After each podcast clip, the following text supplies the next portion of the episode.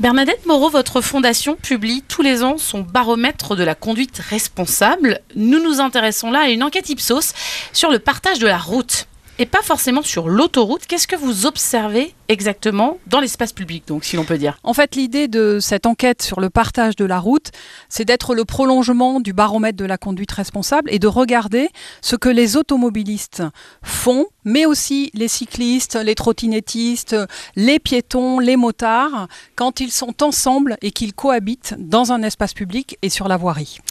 Et alors, qu'est-ce que vous observez? Alors, pas, de, surprise par rapport à l'année dernière, malheureusement. Alors pas de surprise, en fait les usagers de la route, quels qu'ils soient, ont beaucoup de difficultés à faire de la place aux autres. Bon, quelques chiffres pour illustrer euh, ce propos. 33% des automobilistes et 57% des motards empiètent sur le sas vélo qui est réservé aux vélos pour leur sécurité. 60% des cyclistes circulent sur les trottoirs. Et ça, c'est un problème, bien sûr. Parce que sur les trottoirs, il y a des piétons. Pour la sécurité des piétons, évidemment.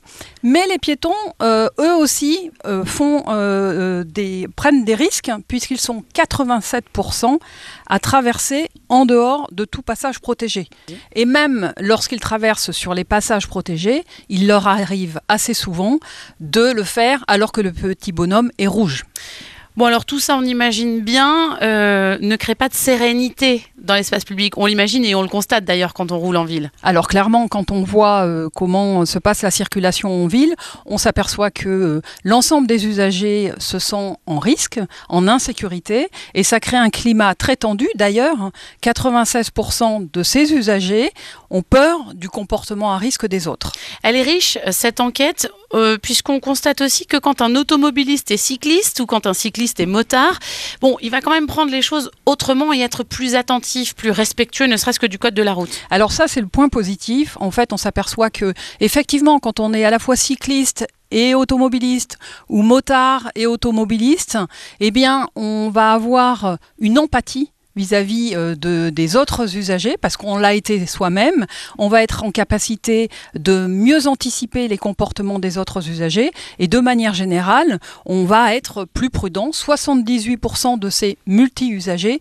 nous disent qu'ils sont plus prudents sur la route. Vous avez fait un zoom sur l'espace urbain hors autoroute, mais sur autoroute, est-ce qu'il y a une différence? Alors sur autoroute, c'est pareil, c'est ce qui est intéressant dans cette étude, c'est que regarder le comportement en ville euh, des euh, automobilistes, eh bien, euh, ça permet aussi de rappeler que quelle que soit l'infrastructure, que ce soit une route en ville, sur autoroute, eh bien, ce qui est important quand on conduit, c'est de penser qu'on ne conduit pas tout seul, qu'on cohabite et donc il faut faire attention aux autres véhicules, aux autres usagers de la route. Et je dirais que sur autoroute, il y a aussi d'autres euh, personnes qui sont euh, qu'il faut particulièrement protéger.